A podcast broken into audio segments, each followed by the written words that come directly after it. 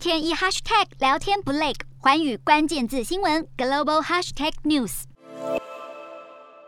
乌俄战争拖延已久，演变成一场消耗战。乌国总统泽伦斯基已签署法令，要将二十五日到期的戒严令延长九十天。相关文件已交由乌国国会审核，得到一半以上议员的批准后，将会在乌克兰全境生效。乌克兰军方在近期的作战中成功拖延俄军在各地的军事行动，频频传出捷报。乌国军队在俄军撤出东北大城哈尔科夫后，持续的进行反攻，并在短短时间内收复了周围多座城镇与村庄，并在反攻过程中重创俄军在乌东地区的攻势。而在战争初期就被俄军占领的南部城市梅利托波尔，也传出乌克兰游击队成功击杀两名俄军军官，引爆一辆装甲车的消息。